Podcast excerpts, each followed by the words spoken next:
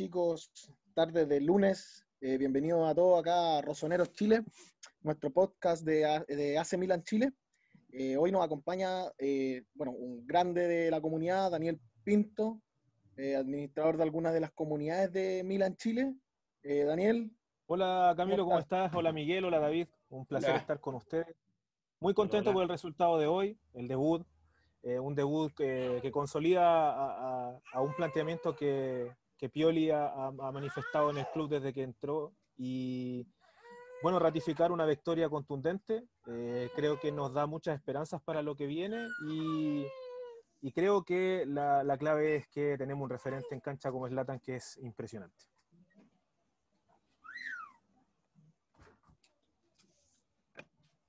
Bueno, también nos acompaña David Mora, nuestro gran hincha que viajó a Milán y se encontró con la pandemia, hoy nos acompaña como administrador. Y creo que también quiere conversar de algunos otros temas que también vienen pendientes. Sí, hola, hola a todos, hola a todos, ¿cómo están? Miguel, Daniel, Camilo. Eh, sí, el partido de hoy ilusiona bastante. Eh, todavía nos queda también otro pasito a, mitad de semana, que es el partido por Europa League, que también lo vamos a ir conversando más adelante. Eh, pero eso, muy emocionado con, con esta nueva iniciativa que tenemos aquí en la comunidad. Bueno, y, en Alfombra Roja, Miguel, nuestro presidente honorífico de AC Milan Chile, eh, que también nos va a conversar de algunos temas no menos importantes, porque todavía hay cosas que no se han cerrado, ¿no, Miguel? ¿Cómo estás? Hola, Camilo, ¿cómo estás? Eh, hola, Daniel, hola, David, ¿cómo están? Bueno, muy contento por el triunfo hoy día, eh, fue un sólido triunfo, pero aún así creo que nos falta un poquitito de mercado nos falta, ojalá se concrete lo de Chiesa, lo de Milenkovic, y ya ahí podríamos entrar a pelear con un equipo absolutamente competitivo para poder quitarle el reinado a Juventus y lo posible entrar a Champions League el próximo, finalizando esta temporada.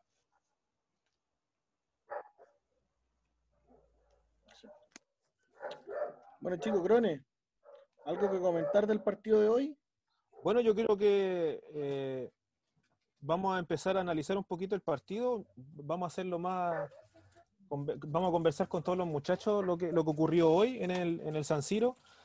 Primero partir por la formación. ¿Qué les pareció a todos ustedes la formación? Vamos a partir con el inamovible, ¿cierto? El capitán del equipo, eh, Don Aruma, eh, con una línea de cuatro en donde eh, Calabria, Kiaer, Gavia y Teo Hernández hicieron un partidazo para mí. Después tenemos un mediocampo ya que es, de memoria, con Frank y Benacer, eh, una, un mediocampo ofensivo con Samu Castillejo, ¿cierto? Samu Dios, eh, Hakan, Revic y Slatan en el, en el frente del ataque. Eh, ¿Qué les pareció a ustedes el planteamiento de Pioli? Ya, eh, es un gusto poder volver a ver a un Milan prácticamente de memoria. ¿Qué es lo que piensan ustedes? Ya era sabido que, que Pioli no iba a hacer grandes revoluciones tácticas, a diferencia con el partido contra el Chamrock. Yo creo que el único cambio fue Revic, eh, no, va a, no va a hacer grandes revoluciones en lo táctico, en el esquema, pero sí me pareció un equipo que ganó con autoridad. Hubo jugadores que estuvieron de menos a más, por ejemplo, que si ven a ser Samu. Y bueno, eh, fue una, un triunfo bien contundente a mi parecer. Yo igual encuentro que, que es súper importante eh, y lo he resaltado varias veces en distintos comentarios eh, que Pioli ya ha encontrado el funcionamiento, como bien dice Daniel, eh, un equipo que ya uno lo puede recitar de memoria eh, en cuanto a la alineación y en cuanto a cómo se paran en el campo.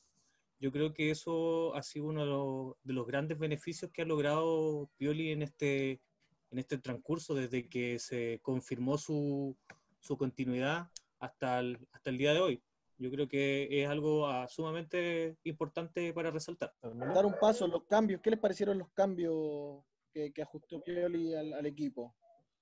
Miguel. Eh, bueno, lo que yo pienso es que, bueno, que si conviene, que si conviene hacer, como lo mencioné hace un ratito atrás, eh, partieron medio flojitos. Sobre todo ven hacer que igual en la primera jugada, el Boloña igual apretó un poquitito al principio del partido eh, ser igual se vio un poquito errático, se vio un poquitito lento con la pelota, lo mismo que sí, pero a medida que fue avanzando el primer tiempo y sobre todo en el segundo tiempo, en el ratito que jugaron, eh, jugaron súper bien.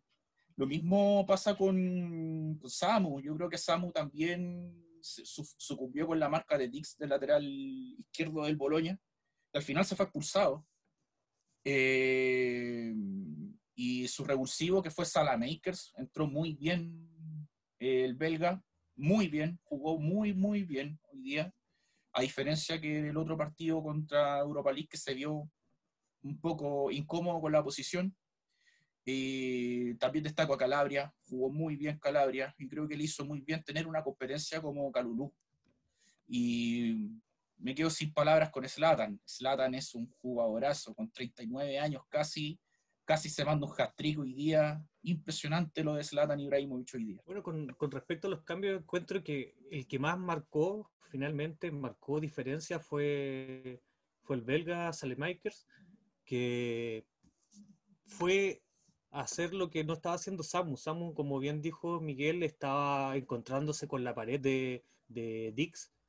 Y si no es eh, eh, el ataque en el segundo tiempo se concentró más por la, por la banda de Calabria, haciendo ese tándem con, con Alexis. Eh, fue, fue un ataque súper incisivo por ese costado. Incluso sacó mucha falta y que lo, lo, que llevó a la expulsión de, de Dix. En cuanto a los otros cambios, creo que otra vez le vimos unos chispazos a Abraham Díaz. Se nota que tiene mucha calidad y mucho toque de balón, muy, muy buen regate. Eh, pero claramente entraron en, un momento donde el Milan ya estaba bajando las revoluciones y no estaba, estaba más dedicado a controlar el partido que a buscar el, el tercero. Por el contrario, encuentro que, por ejemplo, Tonali entró también eh, en ese, ese Milan que, que, ya estaba muy lento y no se le vio mucho. Eh, también sorprendió el ingreso de Duarte. La verdad es que yo creo que es uno de los cambios que me sorprendió de, de haber visto a Duarte. Yo pensé que iba a hacer descansar a Ibrahimovic y ver un Colombo.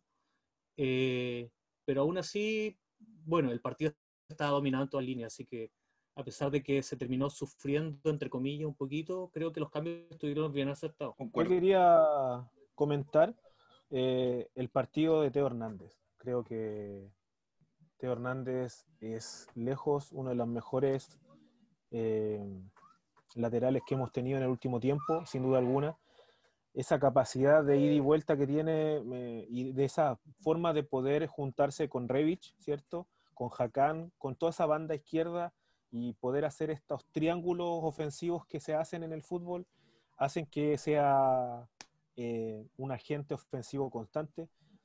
Lo que sí a mí me pregunto y lo, y lo, pongo a la mesa el tema de que lo que decía David, hace el cambio de, de Duarte y no entra Paquetá no entra.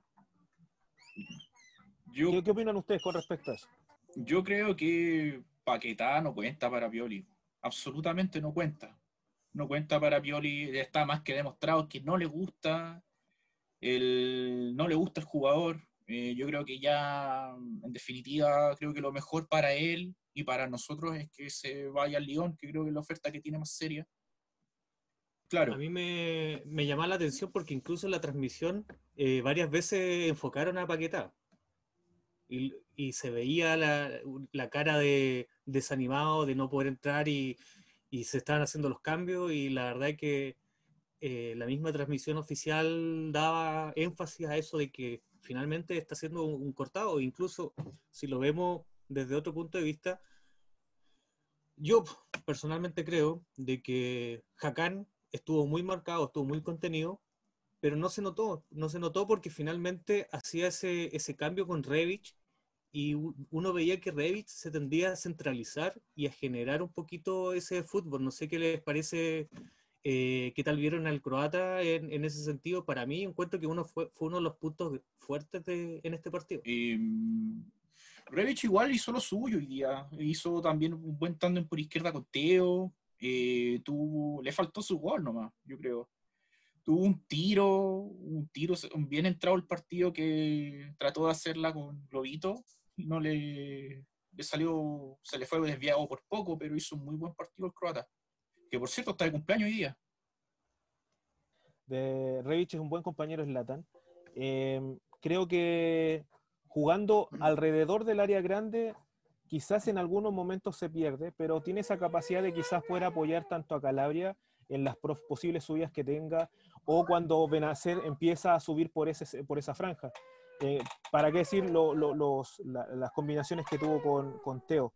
Lo que así me, también les quería comentar, ¿qué opinan ustedes? Fue eh, el bajo rendimiento, de hecho lo comentábamos durante el partido con Miguel, de, eh, de Samu, ¿cierto? Samu Castillejo, que, pero que en el segundo tiempo, en los minutos que pudo estar, levantó el nivel, pero esto de empezar con muchos errores, muchos problemas en los pases y en las entregas, eh, creo que también eh, da para, para, pensar qué es lo que está sucediendo con Samu. Mira, yo por mi parte lo que veo es que si el belga, Alexis, sigue con estas prestaciones, presentaciones como la de hoy día en el segundo tiempo, yo creo que le puede quitar fácilmente el puesto porque eh, creo que el gran, el gran problema de Samu es que es muy irregular. Entonces necesitamos esa regularidad. ¿Por qué? Porque como bien decías tú, Daniel, igual anteriormente, el, el, partido y la combinación que tiene Teo con Revich y con Hakan por la banda izquierda, no lo estamos viendo por banda derecha. De repente muchas veces pasaba eh, Calabria y no podía generar esa combinación. Entonces todo nuestro ataque se estaba centrando por el lado de Teo, que la verdad está a otro nivel, en la Serie A está a otro nivel. Pero se notó ese cambio en el segundo tiempo cuando entró el belga y ya el ataque, Milan podía entrar por derecha, por el centro y por izquierda. Yo creo que así como va, en unos partidos más, puede ser que, que quede en la banca. Bueno, en mi caso. Mira, bueno, cortando un poco el tema de Samu, yo, creo que, que, esa posición en particular en el Milan siempre es de mucho de mucha presión. Ya nos pasó con Suso, que Suso tuvo muy buenos partidos y después empezó a bajar mucho el rendimiento. Entonces tenemos que tener una rotación importante en esa, en esa posición. Y volviendo al tema Revic, me hace sonar mucho Revic al 2011 a Nocherino. Creo que cumple una, un rol de repente muy parecido a lo que hacía Antonio en ese minuto, creo que tiene mayor proyección que, Antonio, porque Antonio era un jugador que era un poquito más bajo técnicamente. Eh, creo que Rey nos puede sorprender, o sea, mucho, mucho. Cierro le doy el pase a Miguel. Eh, bueno, en referencia a eso, yo creo que mm, Samu en realidad no ha sido un jugador que me agrade demasiado. Eh, lo he dicho públicamente en los lives que he hecho que hemos hecho con el, en el Instagram. Eh, Samu sí tiene muy buena técnica, genera ocasiones, pero encuentro que es demasiado irregular. Eh, sobre todo yo creo que el físico también le pasa la cuenta. O sea, se lesiona muy, algo seguido y por lo que mostró hoy día Sala Makers, eh, creo que en una de esas le puede quitar la titularidad, pero yo creo Sala Makers es un volante por derecha el que necesitamos, sinceramente. Yo creo que no. Yo creo que necesitamos otro jugador que sea eh, más encarador, con más gol. Y tengo mi nombre y lo voy a lanzar. Es Federico Chiesa. Algo, algo que quería comentar también del partido de hoy es algo que decía David. Eh, hubo un momento en donde Jacán estuvo muy encerrado, en donde Chouten y Domínguez junto con Soriano, que era el, volante de creación, le cerraron mucho los espacios a Jacán para poder abrir la cancha o también poder combinar con, con Kessie y con Benacer. Eh, y ahí es donde el trabajo de los laterales eh, se nota. En el caso, por ejemplo, de Teo, en el caso de Revich, en el poder apoyar en ese caso, para poder buscar esas salidas de, en donde Jacán pudiese encontrarse más cómodo con el balón. Pudimos ver que eh, eh, Genoa fue muy directo al, a la marca de Hakan, sabiendo que era uno eh, de los que podía, podía complicarnos. ¿Cómo vieron ustedes el desempeño de, de, de Hakan Chanaloglu, como dice eh, Vito de Palma? Eh, Hakan hoy día yo lo vi un poquitito perdido, pero tácticamente trató de moverse lo, lo que más pudo. Eh, yo veo una evolución táctica de Hakan creo que Pioli por fin le encontró la posición, le encontró la función táctica y hizo un trabajo no tan vistoso como los últimos partidos, pero sí eh, encuentro que destacable. Bueno, eh, yo algo decía de, estuvo muy encerrado, pero como bien decía Miguel, eh, se nota esa evolución táctica, ¿por qué? porque cuando él se veía más presionado, cuando le salía la marca, ¿qué es lo que hacía? Se tendía a tirar a un costado, se lateralizaba, abriendo el espacio por el medio para que venga una diagonal o se meta en diagonal eh, Calabria o se metía Teo o hacía, o hacía ese cambio de posición con Revich. Entonces, eso también requiere, y lo conversamos en más de alguna oportunidad, el, el saber jugar sin balón. Yo creo que eso es lo que está empezando a hacer eh, Hakan, porque, claro, ha mejorado su nivel con el balón, pero lo que mucho se le criticaba es que de repente eh, pasaba muy desapercibido, no, ni tocaba el balón ni aportaba en ataque. Y yo creo que eso fue lo que finalmente hoy día se vio obligado a hacer, a ceder un poquito el espacio para que entre un Revich, que yo a Revich la verdad que lo encuentro que jugó un buen partido y aquí viene mi pregunta. Para ustedes, ¿quiénes fueron los mejores tres jugadores del partido? Difícil pregunta. Bueno, en mi top número uno está Slatan. Slatan. El segundo que destaco es a Calabria. Jugó muy bien Calabria. Y el tercero yo voy a destacar a Salamakers. Entró muy bien y dio un cambio de ritmo por el lado derecho. Hizo un buen tándem con Calabria. Y yo creo que para mí ellos tres fueron los tres más destacados. Slatan por los goles, casi es un hat-trick. Eh, Calabria jugó muy buen nivel y Salamakers. No sé si están de acuerdo conmigo o postulan a otro jugador. Yo me la voy a jugar, no voy a ser súper antipopular, eh, pero antes del Latan voy a poner, para mí el mejor jugador del partido fue Teo. Fue el que abrió el partido prácticamente. Eh, creo que ese centro a, la cabeza del Latan eh, y todas las jugadas que generó de peligro, de hecho por esa misma banda se generó el penal. Quizás no estuvo participando él directamente, pero están siempre fuimos muy incisivos por ese lado y creo que Teo lejos fue el más desequilibrante de ese lado. Después Latan, obviamente, por todo lo que genera. De hecho, es impresionante saber que tienen que ir con doble marca a Slatan. Eh, si ustedes se dieron cuenta, en muchos pasajes del partido, los dos centrales enfocados en, en y eso permitía que tanto Revich como Samu como Hakan en algún momento se pudiesen soltar. Eh, y para mí el tercero mejor del partido fue el trabajo silencioso de Kiaer. Creo que Kiaer hoy día mostró una clase para poder apoyar a Gavia, un juvenil, y dar, y a dar ese orden táctico a la defensa que hizo que, prácticamente no nos llegaran y que el, el par de veces que nos llegaron eh, no fue con tanto peligro, con excepción de un tiro que creo que controló eh, Gigio, que fue bien eh, al, costado izquierdo de su, arco. Pero para mí los tres mejores fueron Teo, Slatan y Kiaer. Yo sigo en la misma línea, yo creo que Slatan sí o sí, o sea, con la edad que tiene, el trabajo que hace, cómo se desmarca, cómo te, te busca oportunidades, espectacular. Sí o sí Teo también, es que Teo ya es algo que no nos sorprende. Y como tercera posición, estoy entre Jair y Salamakers, pero me parece que, que, Salamakers eh, es como de repente un poco de, esperanza de que nos pueda dar más. Eh, me la juego más por Salamakers. De hecho, yo voy a ser más antipopular todavía porque voy a sacar completamente a Ibra, porque para mí hablar de Ibra ahora es fue otra cosa. La verdad que está todo dicho. Y fue la figura indiscutida. Eh, pero yo quiero postular a Revich, que lo vengo diciendo en, todo el programa ahora, que me gustó mucho. Calabria, la verdad que desde final de la temporada pasada ha ido creciendo un nivel que sorprende.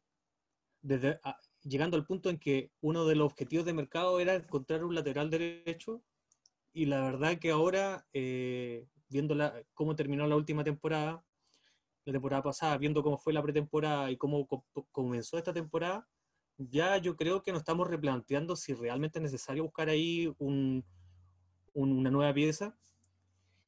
Y por otro lado, voy a decir, para mí uno de mis favoritos, eh, Benacer.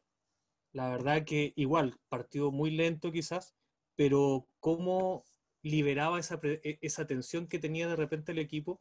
Partimos, el partido fue los primeros siete minutos con una presión muy alta de, del Bolonia, pero Teo siempre estaba ahí para recibir el pase, para dar el pase correcto y generar los espacios para que el equipo saliera.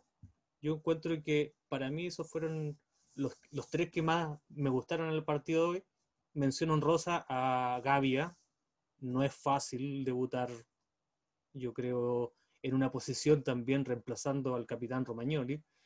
Eh, le doy una mención en rosa a Gavia porque la verdad que a mí me daba un poco de miedo tenerlo porque básicamente no ha tenido grandes no ha tenido gran experiencia en Serie A y no quedó chico, no quedó chico en este partido y eso me sorprendió bastante.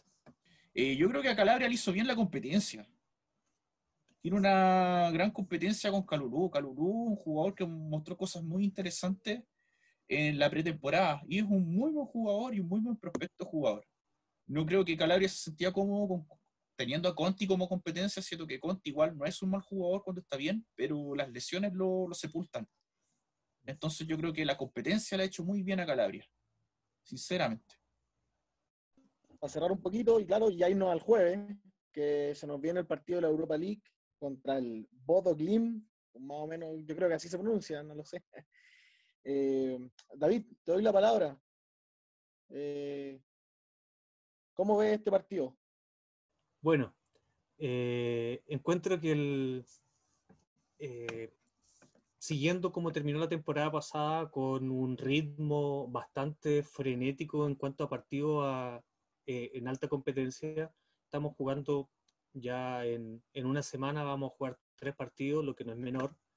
Em, creo que hay que seguir con la misma línea, pero no confiarse, porque igual el partido anterior contra el Chamrock a ratos como que yo lo veía que, que, se podía trabar, porque, como yo digo, estos equipos la verdad no, no, tienen mucho que perder.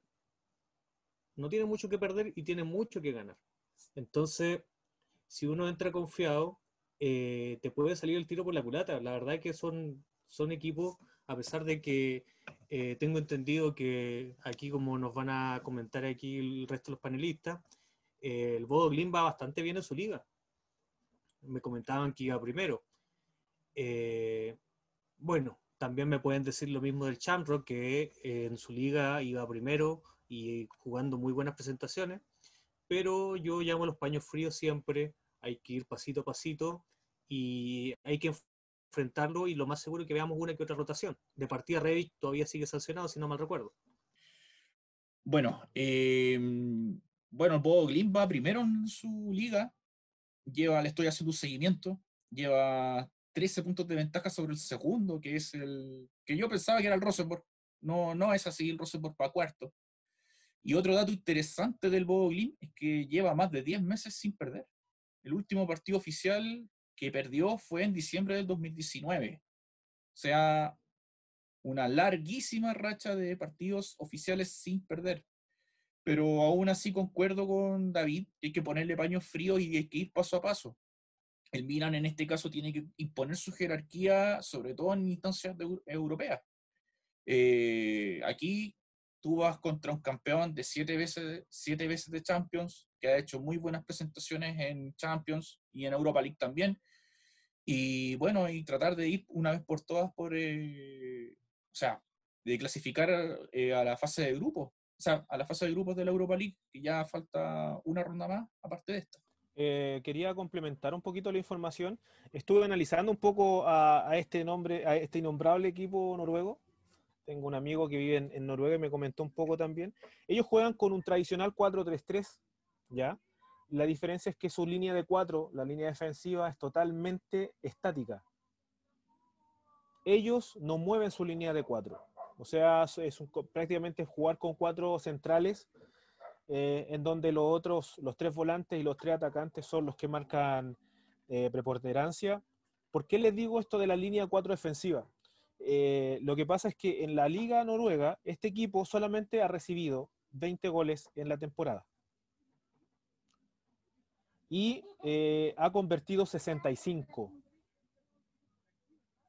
Entonces, si nos ponemos a analizar si nos ponemos a analizar eso, estamos viendo un equipo que tiene una línea estática que protege mucho la defensa, pero que es muy explosiva.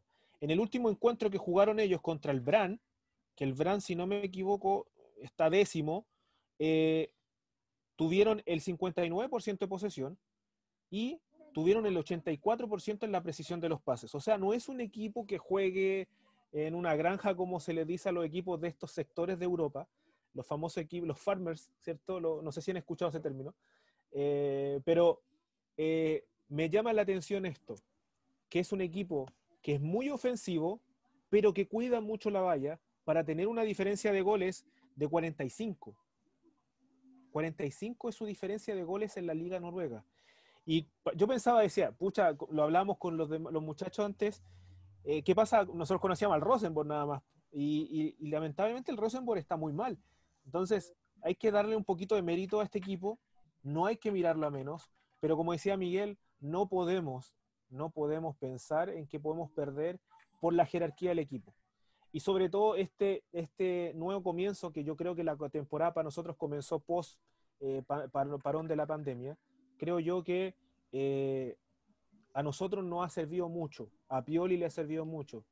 Eh, y, nosotros, bueno, cuando fuimos al partido contra el Shamrock, nos dimos cuenta de que el equipo está muy consolidado y que estos equipos que son de ligas menores respetan mucho al Milan, lo respetan mucho pero sí hay que tener ojo con estos datos que son importantes. No sé qué opinan de los datos que le acabo de dar a ustedes. Eh, sí, pues, tal como dice el Crono, o sea, a ver, el Milan viene desde el parón jugando muy bien, pero este equipo también viene jugando espectacular. O sea, los últimos seis partidos ha hecho 24 goles. Ha ganado puros partidos 6-0, 6-1, 3-1, 3-0. El equipo hace muchos goles, le hace muy poco, que es lo que dice el Grone. Eh, Creo que de ahí es importante sacar las resoluciones por dónde vamos a atacar al equipo. Eh, diciendo que, por ejemplo, lo que dice el Grone, que tienen una línea defensiva que es estática, que es cuatro centrales fijos. Eh, sabemos sí o sí que van a salir dos por lo menos a marcar a Slatan, porque Slatan se lleva marca. Eso, eso es bueno para nosotros, por lo menos, teniendo un Slatan. Eh, yo creo que hay que salir a, ganarlo nomás, y aquí el, el Milan es el Milan sea, no, no, no. Independiente de cómo venga este equipo, hay que tomar en cuenta lo que viene y todo el tema, pero el Milan es el Milan. Salen mucho a respetar al Milan, son siete champions, no es menor. Yo creo que es un partido que, no debiese estar tan difícil en tablas, debiésemos ganarlo. No es confianza, pero sí. O sea, el Milan tiene un respaldo importante. Eh, bueno, yo creo lo mismo, o sea, los números del Boglin son impresionantes. O sea, en su liga es dominador absoluto. Pero vuelvo a reiterar, el Milan es un grande de Europa, un grande de Europa versus un grande en su liga. O sea, yo creo que el Milan debiese ganarle, o sea, no es que sin mirar en menos ni desmerecer, pero hay que imponer la jerarquía europea que tiene Milan. Yo creo que Milan podría ganar este partido si se concentra, si viene jugando lo que viene jugando los últimos, las últimas fechas después de la pandemia, y si Pioli eh, hace los cambios correctos, precisos, aunque en realidad, conociéndolo, no va, no va a cambiar el esquema, no va a cambiar el funcionamiento, y va a seguir jugando más o menos a lo mismo que hemos visto estos últimos cuatro o cinco meses. Bueno, con respecto a eso, sí. Eh, de todas maneras, eh, Milan tiene la responsabilidad y tiene la presión. Eh, y como decía, estos equipos juegan a eso también.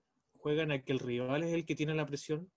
yo creo que va a ser fundamental, viendo de que, claro, su estructura es un equipo que recibe muy pocos goles pero un Slatan que te marca diferencias.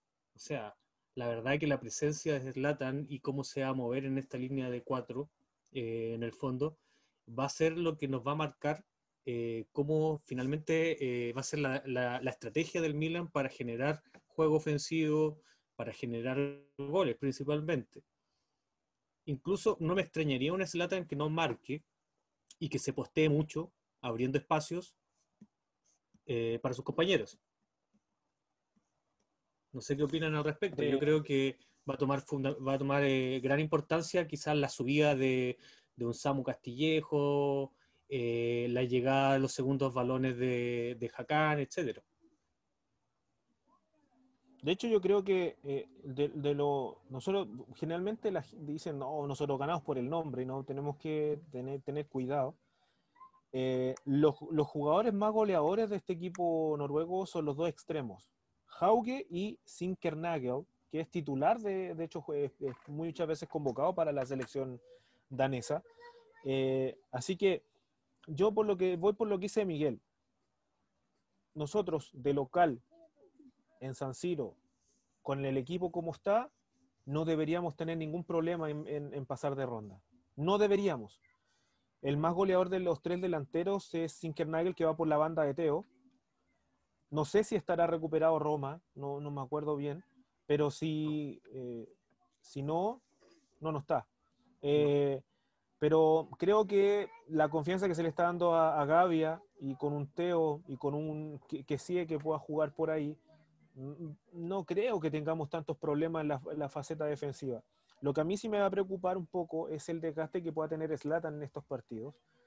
Slatan jugó los 90 minutos. Eh, no sé si vaya a jugar los 90 minutos también contra, contra el equipo. Eh, entonces, me, me, lo único que me preocupa es quién va a ocupar el puesto de Lata si es que Pioli tiende a, prescindir del Latan en esta fase o en este partido. Yo creo que Revich. Él mismo ha dicho que para él, o sea, para él un centro delante, su centro delantero suplente es Revich y también está el joven Colombo, Lorenzo Colombo, pero darle una responsabilidad tan grande a un joven como Colombo de 18 años, que si bien mal no hizo una mala pretemporada, pero ponerle un peso de esa magnitud a un joven de 18 años, sabiendo lo que se juega el Milan en una competencia europea donde tiene que llegar sí o sí a la fase de grupo, eh, igual es un peso pesado para él. Entonces yo creo recordemos que, Revich no, no, puede estar en, este partido, eh, entonces eh, no tenemos más opciones adelante, nos está quedando Colombo. Por eso también me hubiese gustado el segundo tiempo darle un descanso a Ibrahimovic, el partido ya estaba dominado en el medio campo. La verdad que situaciones ofensivas tuvimos, pero era como si se encontraba. Y yo creo que era un buen momento para darle un poquito de respiro a, eh, Zlatan y cuidarlo para el partido que viene. Eh, por suerte, entre comillas, el calendario esta, esta primera semana se nos viene bastante accesible. Hoy día fue contra el Boloña y después nos viene el Crotone. Eh, repito, sin mirar en menos, pero encuentro de que sí Slatan eh, va a tener una carga de partidos eh, importante. Ahora, ¿dónde, ¿dónde ustedes creen que, que, podríamos, sabemos que no tenemos un fixture tan complicado como decía David, pero ¿dónde serían los lugares en donde ustedes eh, descansarían jugadores? El siguiente partido versus Crotones. Eh, yo creo Empezar eh, con una alineación, una formación mixta, un once inicial mixto. Eh, y tratar de cerrar el partido rápido, aunque Crotone lo más seguro que sea un equipo que no, se, no la vaya a poner fácil, que obviamente va a buscar protegerse mucho,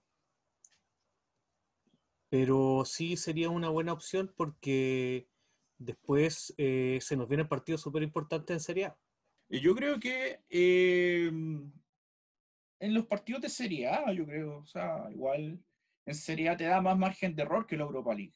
La Europa League, lamentablemente, nosotros no tenemos margen de error actualmente porque estamos, si, perdemos, estamos fuera, fuera de competencias europeas, fuera de todo, y eso sería un fracaso terrible para Milan. Entonces yo creo que la Serie A te da un poquitito más de margen de error.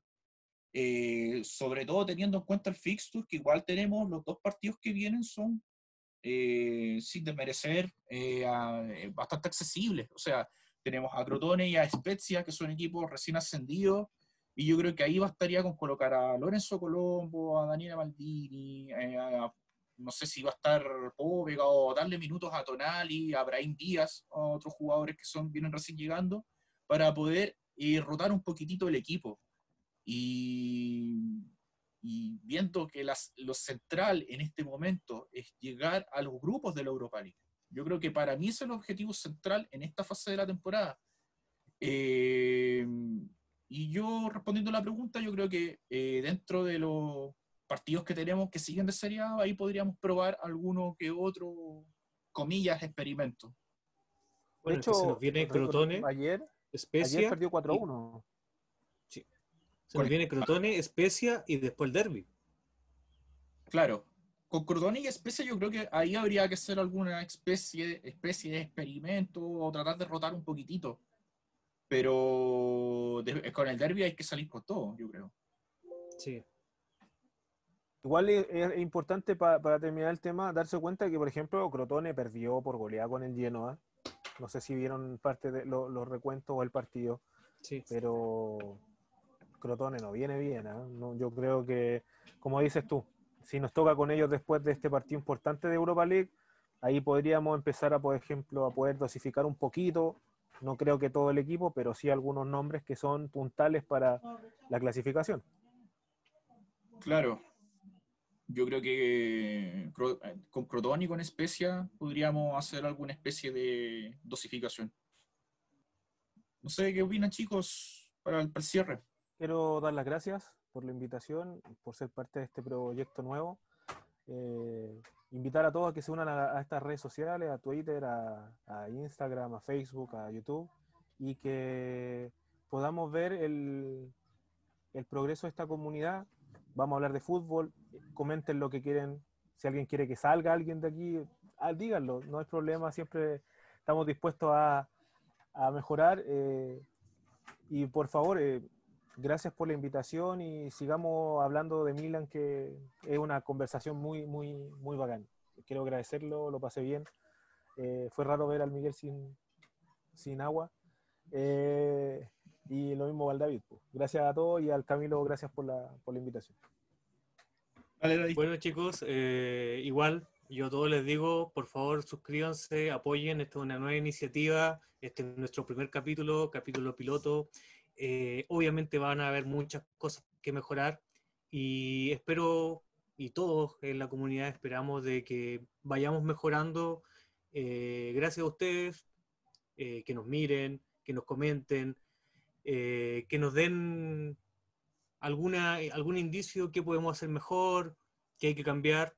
Eh, todo siempre con respeto, siempre toda opinión es bienvenida.